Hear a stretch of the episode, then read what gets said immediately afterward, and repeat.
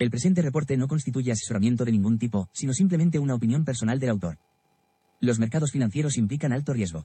Por favor, consulte con su asesor financiero antes de invertir.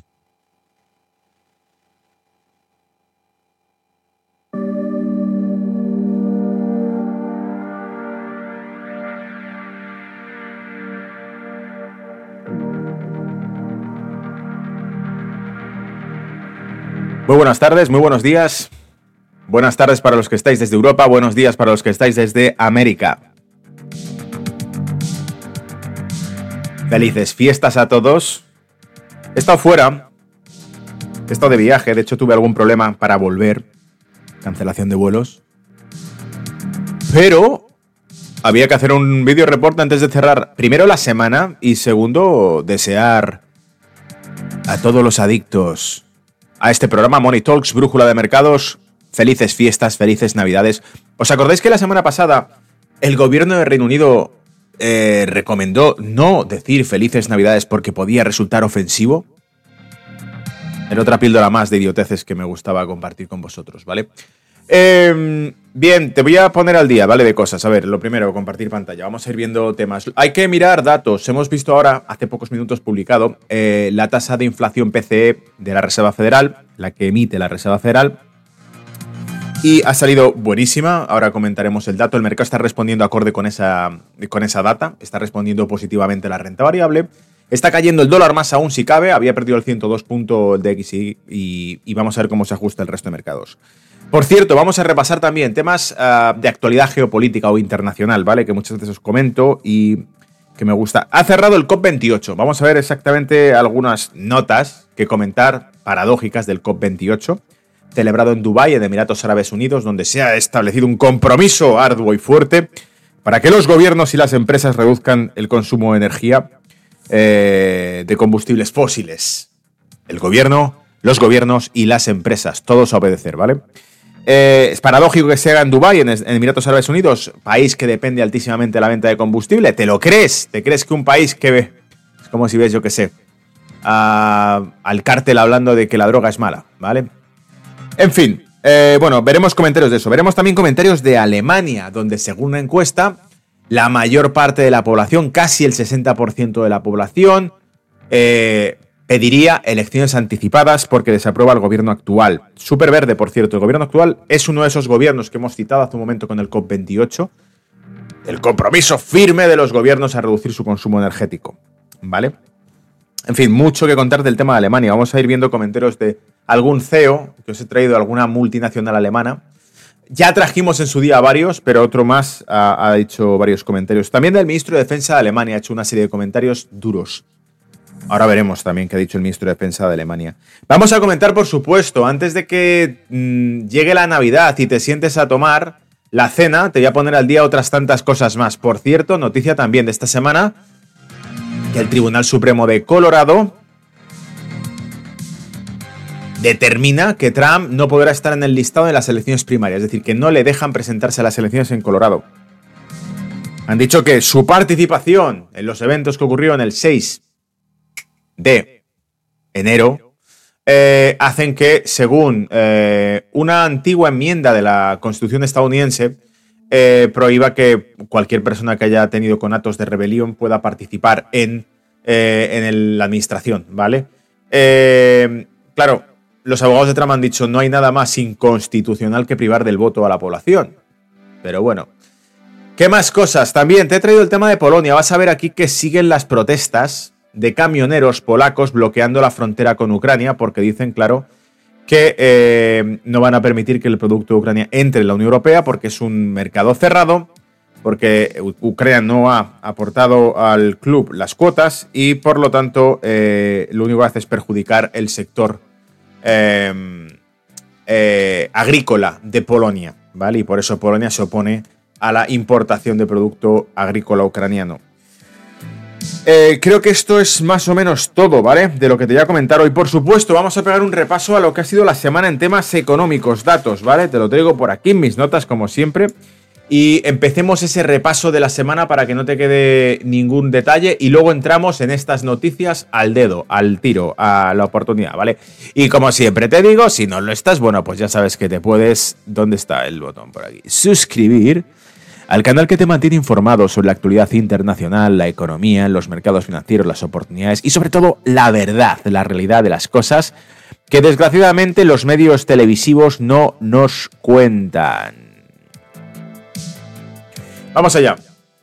Eh, bien, repaso de la semana. Está por aquí el calendario, creo. Eh, voy a ponerte el calendario en pantalla, pero no hace falta porque he traído las notas, ¿vale? Y con las notas lo tienes todo al dedo, ¿vale? Pero vamos a ponerlo para que quede... ¿Dónde está el mouse? Es que esto de tener tanta pantalla hace que se pierda.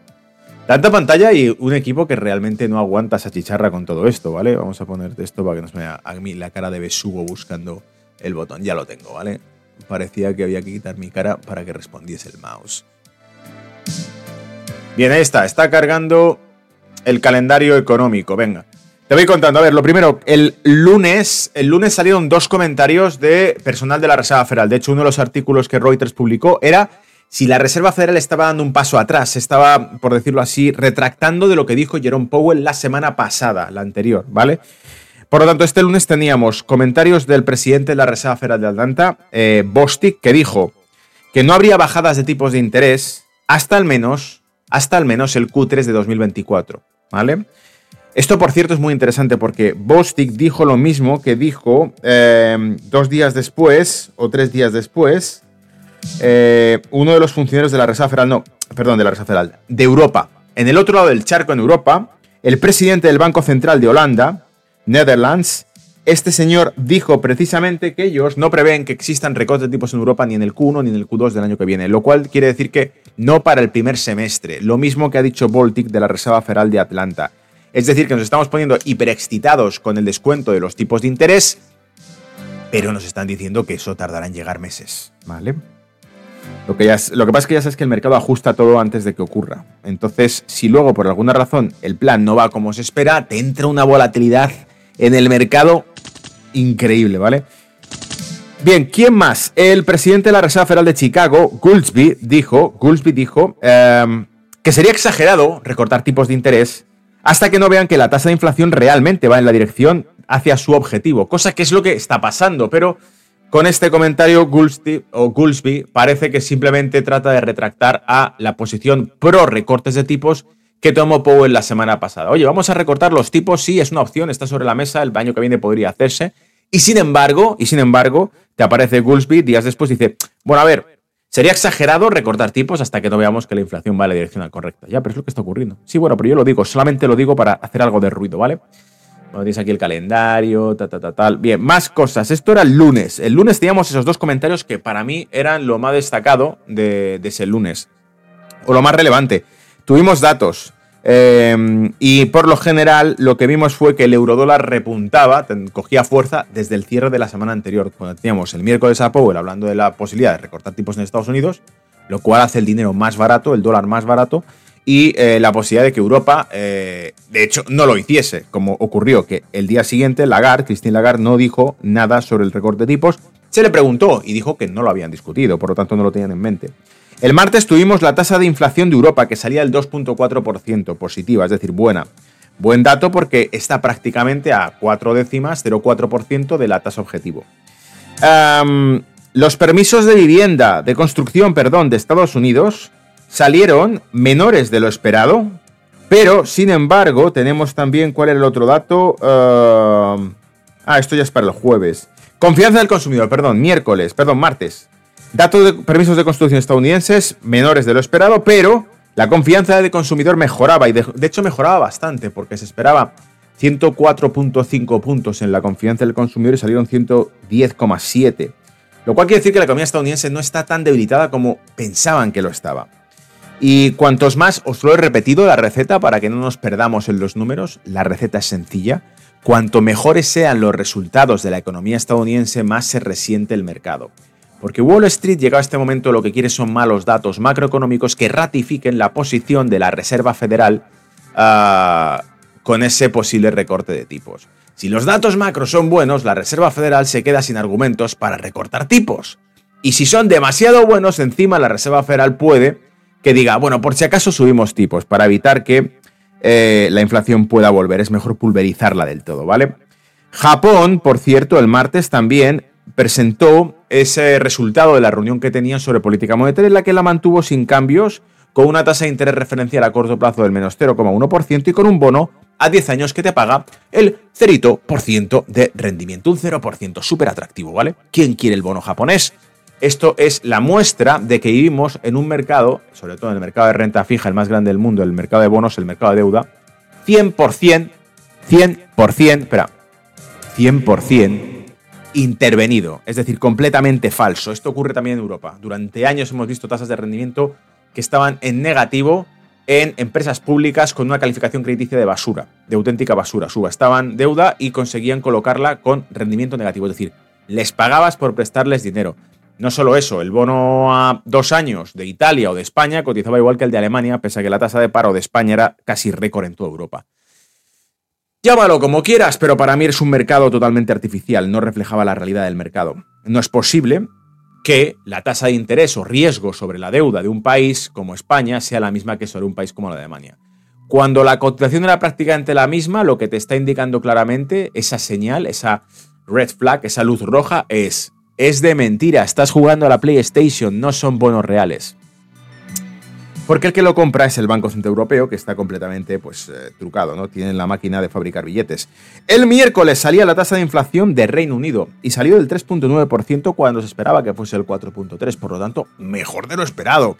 Y eso además eh, calentó los rumores de que el Banco de Inglaterra se sume también al carro y diga, bueno, pues sí, puede que bajemos los tipos de interés, ¿por qué no? Si total la inflación no es un problema y la economía tiene riesgos de recesión, porque los riesgos de recesión siguen ahí.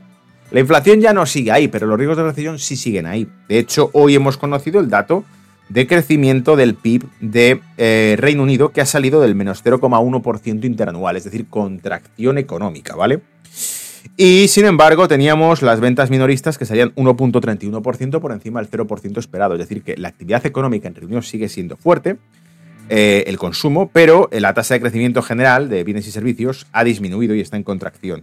Y eso encaja perfectamente con una economía además que se desploma y con una inflación del 3.9. ¿De dónde va a salir la inflación si la producción se contrae? ¿Vale? Esa sería una de las preguntas clave. Y con ese escenario, y si no hay inflación, el Banco de Inglaterra diría, bueno, ¿y por qué no vamos a recortar tipos? ¿Por qué no se va a barajar esa posibilidad? De hecho, creo que había apuntado por aquí el comentario, pero creo que no. Te lo he puesto, por cierto. Claro, es que como estoy haciendo el resumen de la semana, no te estoy sacando el resumen que publico cada mañana fresco, salido del horno, ¿vale? Y oliendo a... Eh, diríamos oliendo a holgaza de pueblo, ¿vale? A pan fresco. Eh, las novedades, pero están aquí. Porque aquí sí he recopilado el comentario que ha hecho. Eh, me parece que ha sido el, el ministro de Finanzas de Reino Unido. Ni siquiera el Banco de Inglaterra. El Banco de Inglaterra dijo que por favor se deje de hablar de recorte de tipos porque no va a ocurrir. Porque dice que es que el mercado está descontando, la libra sigue abaratándose y que el, el mercado descuenta que se va a haber un recorte de tipos. Y nosotros no hemos dicho que lo haya.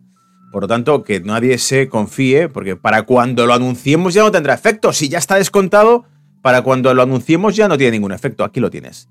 Según el ministro de Finanzas Hunt, comillas, hay una posibilidad razonable de que, si mantenemos el rumbo que llevamos, seamos capaces de reducir la inflación. El Banco de Inglaterra podría decidir que puede empezar a reducir los tipos de interés, informó al Financial Times a última hora de la noche del jueves. Así que sí, tienes al ministro de Finanzas británico hablando de la posibilidad de ese recorte de tipos. ¿Cómo te quedas? ¿Vale? Muy interesante. Lo, he publicado en X y en Telegram esta misma mañana prontito y fresco, ¿vale? Eh, miércoles hemos dicho la tasa de inflación, las palabras del presidente del Banco de Holanda, em, con la posibilidad de que aquí no hay bajada de tipos por lo menos hasta el segundo semestre de 2024. Eh, Christine Lagarde ni hizo mención a eso, acuérdate, ¿vale? No lo pierdas. Bien. El crudo, el crudo ha recuperado. El crudo se ha ido el West Texas a 75 dólares el barril y el, y el Brent a 80. ¿Por qué recupera el crudo? Dos factores fundamentales que el miércoles conocíamos. Uno, que los inventarios de crudo de Estados Unidos ya no están en contracción, estaban en negativo, se iban reduciendo y reduciendo y reduciendo y reduciendo. Ahora parece que se están reponiendo. Se esperaba que publicasen menos 2,28 millones de barriles menos y han publicado 2,9 millones de barriles más en las reservas de crudo de Estados Unidos. Por lo tanto, parece que ha pasado de un saldo vendedor a un saldo comprador. Eso por un lado, Estados Unidos ahora está comprando crudo. Por otro lado, ve la crisis del Mar Rojo. Los, eh, hutíes desde Yemen están bombardeando cada barco. Esto es, divertido porque la Unión Europea crea una especie de operación de algo así como. Se llama Guardián, no sé qué, Guardián del Mar o algo así, ¿no? Eh, como hayan llamado la operación, junto con Estados Unidos, para proteger esto. Y digo, es interesante y divertido porque eh, lo gracioso es que los UTIs han dicho: no estamos haciendo un bloqueo del Mar Rojo. Estamos haciendo un bloqueo de los barcos que van hacia Israel, que pasan por el Mar Rojo. Pero claro, las autoridades, el público, es que los UTIs han bloqueado el Mar Rojo es que Yemen está estableciendo un bloqueo en el Mar Rojo, en la exportación del Mar Rojo. Y los Yemen, está diciendo, no, no, no, no, no, nosotros dejamos que pasen los barcos. Lo único que estamos bloqueando son los barcos israelíes. Pero el mundo no quiere decir que el problema es de Israel. No, es, si el problema es de Israel, el problema es del mundo entero. Si el problema es de Gaza, el problema es de Gaza. Pero si es de Israel, es del mundo entero, porque nuestros jefes así nos lo dicen. Por lo tanto, todo lo que afecta a Israel afecta al mundo, ¿vale? Y Europa tiene que poner dinero de su bolsillo para solucionarlo. Entonces, eh, para que sepas quiénes son los jefes, ¿vale? Y por cierto, British Petroleum, la misma compañía que era British Gas, la que explotaba los yacimientos gasísticos de la costa de Gaza, es la misma que ha suspendido eh, los suministros de crudo por el Mar Rojo. Ahora tendrán que bordear todo el continente africano, que es mucho más largo y cuesta mucho más y tarda mucho más, porque no quieren pasar British Petroleum por el Mar Rojo, porque evidentemente British Petroleum, ya sabes amigo, piensan los UTIs que es amiga de quien tú ya sabes. El jueves, por cierto, tuvimos, todo esto era, te repito, argumentos de por qué había subido el crudo, ¿vale? El jueves tuvimos el dato de eh, crecimiento del Producto Bruto de Estados Unidos que salió del 4.9% frente al 5.2% esperado. Es decir, un poquito menos de lo que se esperaba. Y aún así, extremadamente bueno, ¿vale? Eh, aplausos, por favor. 4.9% ya lo pillaría Europa, que está en contracción, crece al menos 0,1%, ¿vale?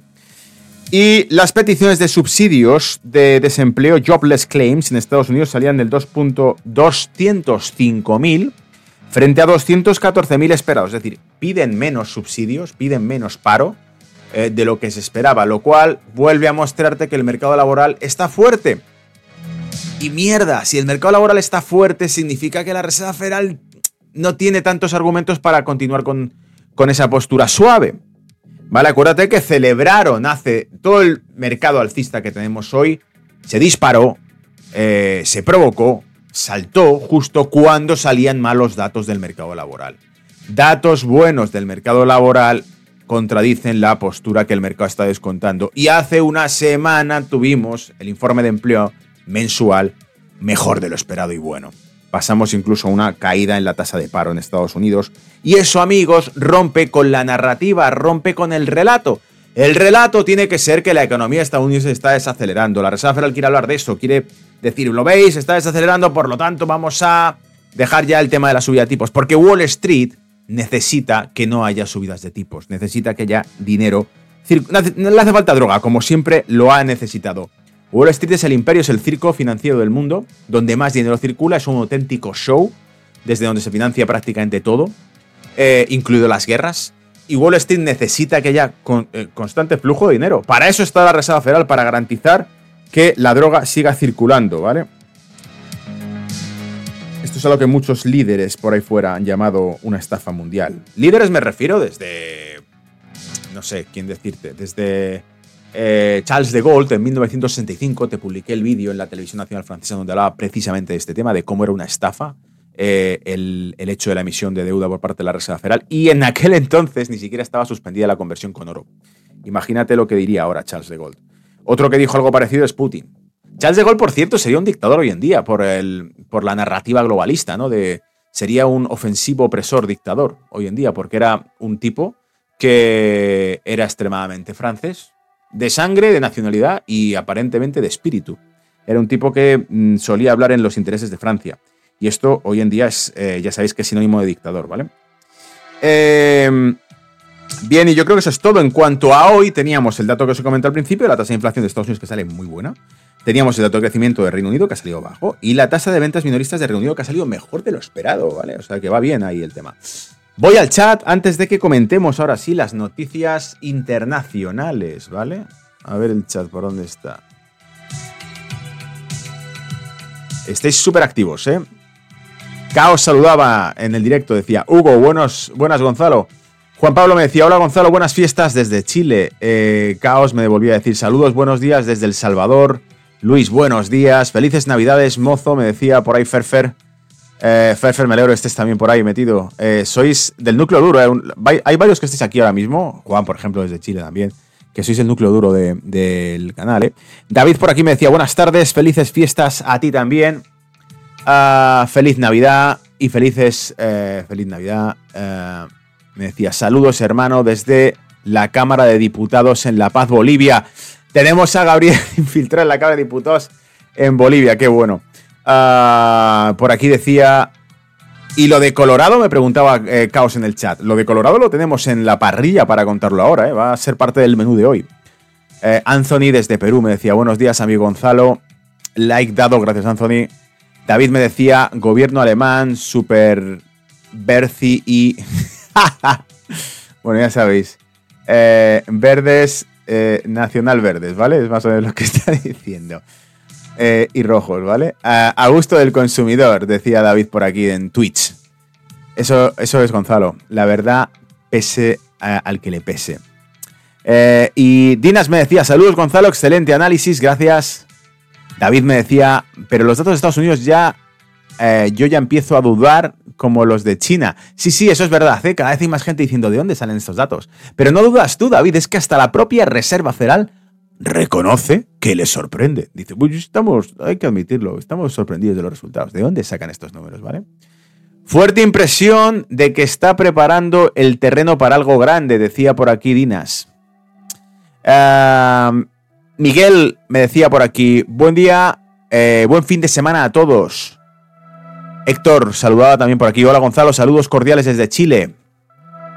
¿Cómo ves el bono a 10 años de Estados Unidos? ¿Podría seguir subiendo en precio? Ahora vemos el bono si quieres, Héctor. Lo que he dicho al principio es que el dato que hemos visto hace un momento va probablemente a enfriar el bono, es decir, el yield va a ir disminuyendo.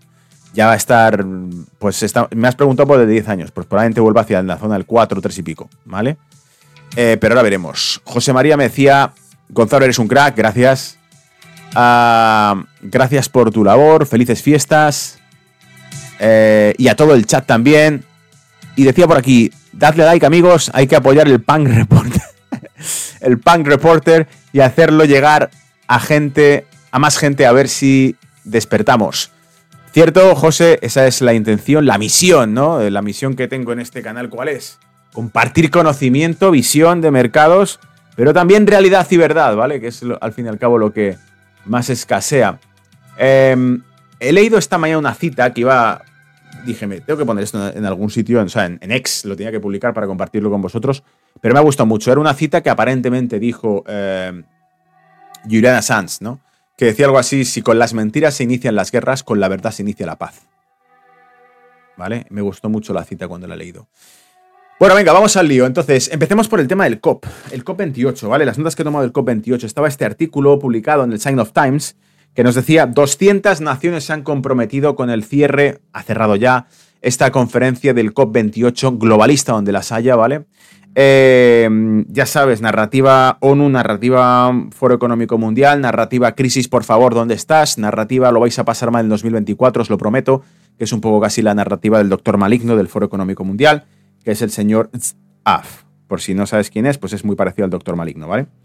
Eh, bien, decía, 200 naciones se han comprometido a reducir su dependencia de los combustibles fósiles, em, a seguir los puntos OT de, eh, de las Naciones Unidas. La OPEP se opuso a que se ponga en el texto la eliminación gradual del uso de gas y petróleo. Evidentemente es la OPEP, vive de eso. Es como si te dice el, el cártel publicando que el consumo de droga es malo, ¿vale? Somos el cártel, producimos droga, pero el consumo es malo y por favor no consumáis droga. Evidentemente nunca dirían eso, ¿no? Ah, el micro abierto del señor Al Jaber. Al Jaber se inició, te recuerdo, simplemente para demostrar la hipocresía de este tipo de conferencias.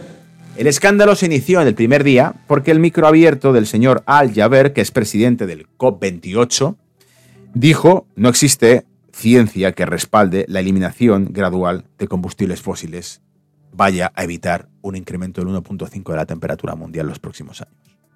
No existe ciencia alguna, decía. No existe ciencia alguna. O sea, es tal el grado de hipocresía de estas conferencias que los mismos tipos que las presiden se les caza confesando que ni ellos se creen lo que está ocurriendo. Y eso el primer día de conferencia, imagínate el ridículo, ¿vale? Acuérdate que generalmente la líder de este tipo de narrativas es una niña que no va al colegio, ¿vale? Así no es un experto en clima por X universidades que junto con él otros 30 distintos de diferentes países que llevan 20 años dedicados al estudio de los ciclos clima. No, no, no, es una niña, ¿vale? Financiada por banca. gobiernos y empresas deben cumplir estos compromisos. El planeta se está enfriando eh, por, según los ciclos solares. Claro, es otra cosa también que he pensado, ¿no? Si la narrativa es que hay que reducir la emisión de combustible por H, por B, por esto y por lo otro, y casualmente el ciclo solar disminuye y se enfría el planeta en los próximos años, cosa que no es la primera vez que ocurre. Te recuerdo que ha habido también una mini glaciación en el siglo XVII, donde se congeló el Támesis. Esto está en el Museo de Reino Unido. Tú puedes ver una maqueta donde se ve el Támesis congelado y con, y con negocios, tiendas vendiendo comida en encima del río, porque el río estaba congelado y permaneció congelado varios, uno o dos años creo. Y no solo eso, el canal, creo que era el, estrecho eh, de Trafalgar, se congeló también y había paso eh, por tierra casi, o sea, por mar, pero solidificado por completo entre eh, la costa de Europa y Reino Unido, ¿vale? Increíble, pero bueno, todo eso era enfriamiento. Ya sabéis, por cierto, que en 1975, lo he compartido con vosotros en otras ocasiones, el New York Times publicaba que según los expertos, 1975, ¿vale? Según los expertos, las emisiones de CO2 de los aviones harían que la atmósfera se fuese volviendo cada vez más espesa y el planeta se congelase. Había riesgos de una nueva era glacial, según los expertos climatólogos, ¿vale? Pero años después, algunos mismos miembros, por ejemplo, el asesor de clima de Obama, era el mismo que en los años 70, advertía que el planeta se iba a congelar. Pero para cuando llegó la época de Obama, advertía que el planeta se iba a calentar. ¿Vale? Entonces, según por donde sople el aire, o se calienta o se enfría. Ahora es simplemente, te recuerdo, ahora es cambio climático. ¿Por qué? Porque si se enfría los próximos años y descienden las temperaturas de aquí a dos años, por cualquier razón cíclica, eh, es el cambio climático. Pero si aumentan, es el cambio climático. Es decir, yo tengo razón, pase lo que pase, ¿vale? ¿Vale? O sea, pase lo que pase, tengo razón, ¿vale? Bien, y con esa broma pasamos al tema de Alemania, que está por aquí. Creo que es este. Este es, ¿vale? Y te pone Devastating Economic and Social Crisis, a majority of Germans want a new government and early elections. Global Research publicaba esto. Devastadora crisis económica y social. La mayoría de los alemanes quieren un nuevo gobierno y elecciones anticipadas. Según una encuesta publicada por el diario alemán Bild y eh, de la cual se ha hecho eco Bloomberg, el 59% de los encuestados por el diario Bild en Alemania han pedido que haya elecciones anticipadas y desaprueban al gobierno actual. El gobierno de coalición, que por cierto se lleva un estrepitoso varapalo en los dos mayores estados en las elecciones regionales alemanas. O sea, no lo quieren ni ellos, no lo quieren los alemanes, pero ahí están. Llámalo democracia, ¿vale? No es un dictador. Otoño 2025 es cuando se esperan las próximas elecciones. Ahora bien, si te sorprende ese comentario, es decir, ese resultado de encuestas y que el la población alemana esté hasta los huevos del de, el gobierno que tiene ahí puesto de cartón, ¿no? Eh, el ministro de Defensa de Alemania, llamado Boris Pistorius, ha dicho que Europa tardará de 5 a 8 años hasta que reponga su capacidad defensiva tras enviar sus armas a Ucrania. De hecho, las palabras textuales que más adelante el artículo te menciona ni siquiera hablan solamente del aspecto militar, sino que dice, Tardaremos de 5 a 8 años para, para ponernos al día en el ámbito militar, industrial y social. Es decir, reconocen que están auténticamente hundidos, ¿vale? Dice, eh, vale, mientras tanto te recuerdo que el presupuesto que la semana pasada se negoció eran 50.000 millones de fondos europeos a Ucrania y 20.000 millones de ayuda militar europea a Ucrania, 70.000 millones en total. El único país que ha dicho os habéis vuelto locos ha sido Hungría. El presidente de Hungría, Orbán, que ya lo llaman dictador en Europa, en fin, estilo otro, es el único que parece estar mirando por los intereses de los húngaros, diciendo ni de coña, ¿vale? Tipo, ¿cómo os habéis vuelto? De hecho, lo calificó de una grave, un grave error. Y acuérdate que lo que dijo la Unión Europea, superdemocracia soviética, dijo que si Orbán se oponía a ese voto, no pasaba nada, buscarían fórmulas para anular el voto de Hungría. Llámalo democracia, ¿vale? Llámalo como quieras. Em, y te recuerdan además, por cierto, en el artículo que Merkel fue la que estuvo durante los eh, años buenos de la economía europea como primera potencia de, eh, Europa, Alemania, con expansión industrial de Alemania, eh, bajo un modelo empresarial que se basaba en una vía de combustible barata, de bajo coste, que era el, el ruso, el combustible ruso. Entonces te dice, Merkel mantuvo buenas relaciones comerciales con Rusia durante 16 años. 16 años. Según se fue y apareció este personaje de cartón, eh, fue cuando Estados Unidos empezó a torcerlo todo con, entre Rusia y Alemania.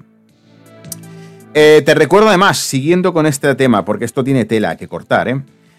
Berlín es ahora, según decía en el artículo, Berlín es ahora la economía desarrollada con peores resultados del mundo, según ha ratificado el foro, perdón, el FMI, Em, y la Unión Europea, ¿vale? Que es la que peor resultados está dando de todas las economías desarrolladas.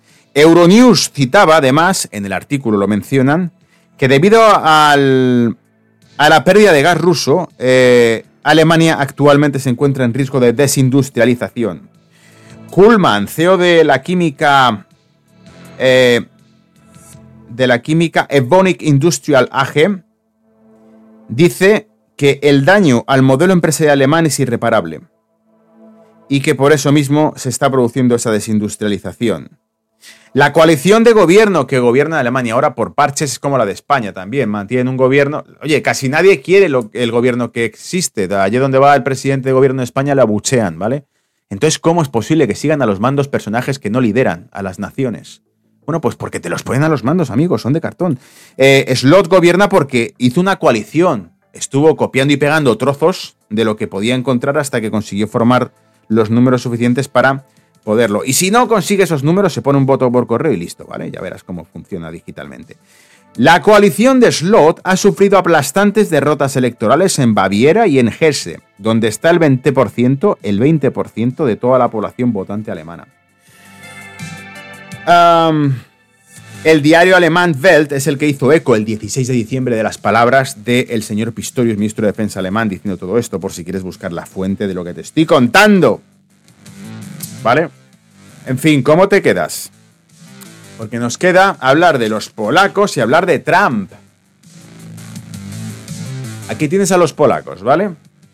Los camioneros llevan más de un mes bloqueando la frontera. La administración y la autoridad eliminó el permiso a la protesta, pero un tribunal ha anulado esta decisión y han vuelto a la frontera a protestar. Se estima que el bloqueo afecta a 1.800 camiones y 46 kilómetros de frontera que quedan paralizados. Es decir, digamos una cola de 1.800 camiones que forman 46 kilómetros de tráfico paralizado. Y los camioneros polacos están dejando entrar a un camión por hora a exclusión de aquellos camioneros que transporten ayuda humanitaria, animales, medicamentos, etc. Pero lo que es producto agrícola por aquí no pasa, es lo que han dicho los polacos. Pero no lo entiendo, el gobierno polaco ha prometido que esto lo va a solucionar. ¿El gobierno polaco está con eh, la población polaca, el sector agrícola polaco, o con eh, los amos extranjeros? Bueno, pues dedúcelo tú mismo, ¿vale? Ahí te dejo el artículo para que entres en detalle, publicado por Euractiv. Police trackers resume blocked uh, of key Ukrainian checkpoint. Y por último, el pastel, la joya de la corona, ¿vale? El postre de todos ellos. Según una encuesta publicada por YouGov, el 54% de la población a la que han encuestado en Estados Unidos está de acuerdo con que el tribunal de Colorado bloquee el acceso a eh, Donald Trump a las elecciones.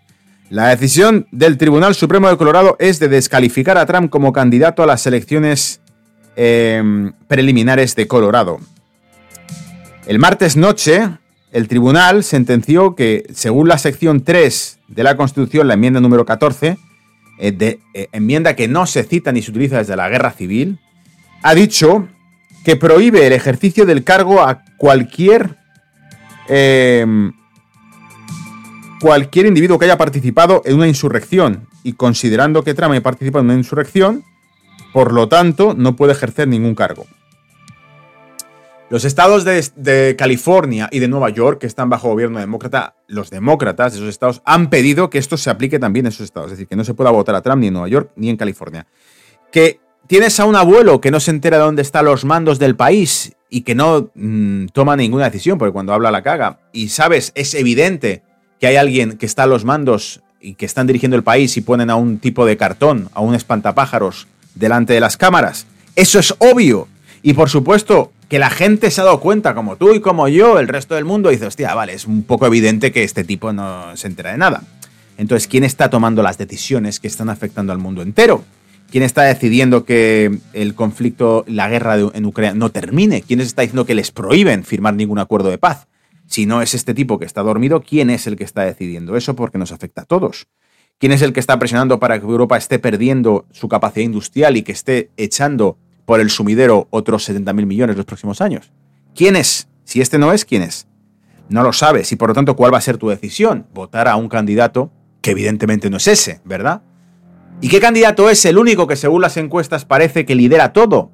Donald Trump. Y si tú no puedes evitar que Donald Trump gane, ¿qué es lo que haces? Evitar que se presente, no dejar que se le vote. De hecho, los jefes de campaña, los jefes de campaña de Trump han dicho supongo que son palabras de Trump, la campaña de Trump, ha dicho que alucir a la Constitución estadounidense como motivo, no, la sección 3 enmienda 14, por eso no puede presentarse como candidato. Y de joder, si es que el hecho de que no le dejes presentarse, es decir, el hecho de que prohíbas que los ciudadanos voten a un candidato ya es anticonstitucional. ¿Qué hay más anticonstitucional que prohíbas a la población elegir a su líder? Bueno, pues se hace y punto. Te recuerdo que no es el único país. Alemania sugirió que la AfD, el Partido Nacionalista Alemán, también se ha ilegalizado. ¿Por qué? Porque está arrasando. La intención de voto ha ganado ya la alcaldía de una de las ciudades y la intención de voto se dispara a ese partido. ¿Por qué será? ¿Y qué ocurre? Que la solución del gobierno es, bueno, pues lo prohibimos. Oye, que, que te está ganando, que está demostrando tener más apoyo de la población que tú, que está demostrando poner sobre la mesa mejores soluciones que las que tú propones, que nadie te quiere. Así, pues bueno, eliminamos al candidato y por lo tanto nos tienen que votar a nosotros y punto, porque somos el único. Llamado democracia, ¿no? Luego señalarán y dirán que el resto del mundo son dictadores, pero estos no, ¿vale? Amigos, vivimos una auténtica parodia, es un circo, como os he dicho siempre. Un auténtico circo todo. Bien, voy al chat. Y después del chat pasamos a repasar mercado, y eh, nos despedimos para las fiestas, ¿vale? Vamos a ver qué me contáis por aquí.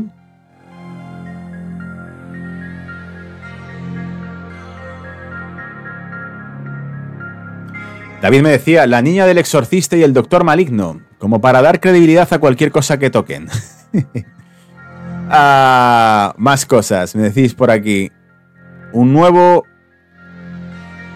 Un nuevo ente etéreo, los expertos, decía David. ¿Os acordáis? Durante la pandemia, cada vez que se tomaba una decisión, decía, es que lo ha elegido el comité de expertos.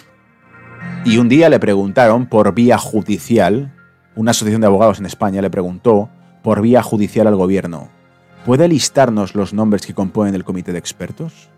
Y el gobierno respondió por vía judicial una carta, vale, nos lo hemos inventado, no hay comité de expertos.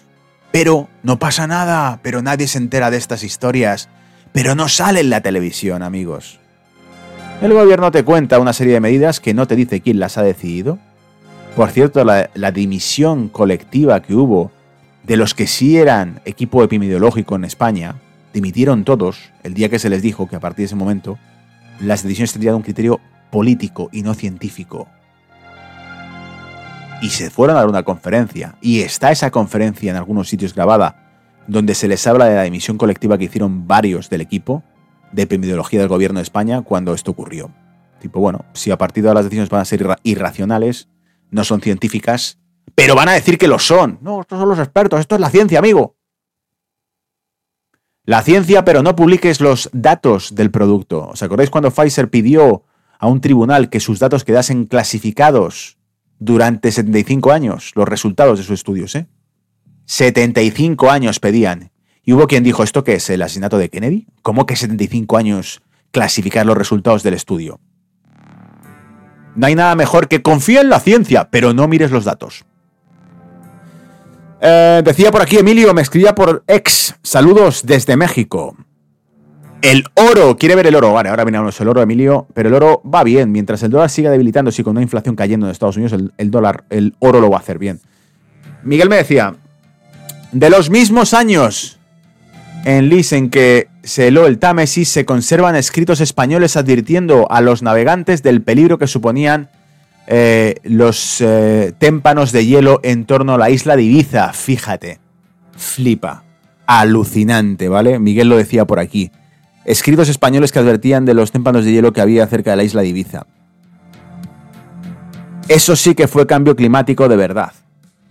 Claro, pero en el siglo XVII no existían coches emitiendo, no había petróleo, no había industria de petróleo, entonces decía, no, es que entonces ¿por qué es?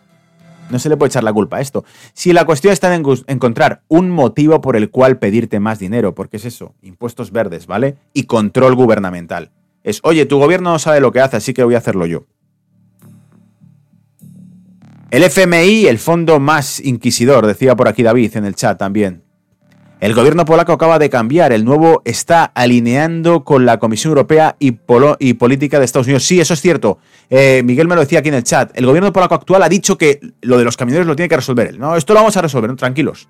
Por eso os decía, ¿a quién está defendiendo? ¿Al interés nacional polaco o a lo que le digan los jefes? Eh, decía también Miguel por aquí, también como Alemania, es otra coalición de copia y pega. Cierto, el gobierno de Polonia solamente es gobierno porque ha conseguido copiar y pegar trozos hasta formar un gobierno, ¿vale? No es un partido que haya sido elegido, sino que tiene que ir cogiendo trozos de otros partidos para sumar votos y ponerse en, el puesto. No es el partido con mayor eh, voto recibido.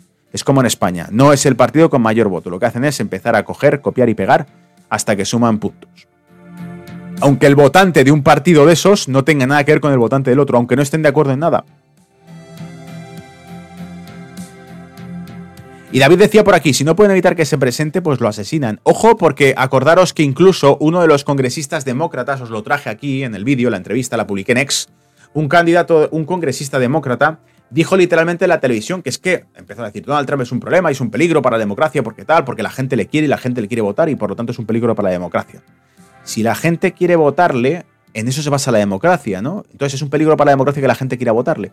En fin, no, es que la gente le quiere votar y por eso es un peligro para la democracia. Luego, anula la democracia, tú anulas la democracia porque la democracia está en peligro. Bien, pero es que termina esa intervención diciendo que debe ser asesinado. Bueno, no asesinado, dijo, debe ser eliminado. Textualmente fue lo que dijo. Es por eso que tiene que ser eliminado. Y se quedó el reportero como, eh, vale. Y por aquí me decía Fran, eh, no, Farid, uh, Farid Prox me decía, Hello, sorry for bothering you. I want to offer promotion to your channel. the price is lower than uh, any competitor. The quality is uh, guaranteed to be the best. Flexible. vale, por aquí alguien promocionando meter publicidad en el canal o vale o algo así. Francisco me decía por aquí, feliz Navidad, Gon, te seguimos desde México. Un placer, Francisco. A ver si vuelvo por allí, por México, ¿vale? Que estuve hace poco con los amigos por allí.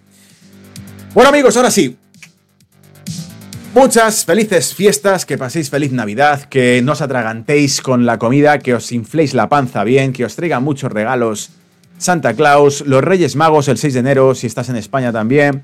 Ah, y donde sean a todas las festividades cristianas que quieren prohibir, ¿vale? Por eso os felicito todas las que pueda, todas las que se me ocurran, ¿vale? Feliz Pascua, feliz em, feliz eh, Misa del Gallo en España, ¿vale? Para todos los que vayáis, en fin, todo lo que pueda.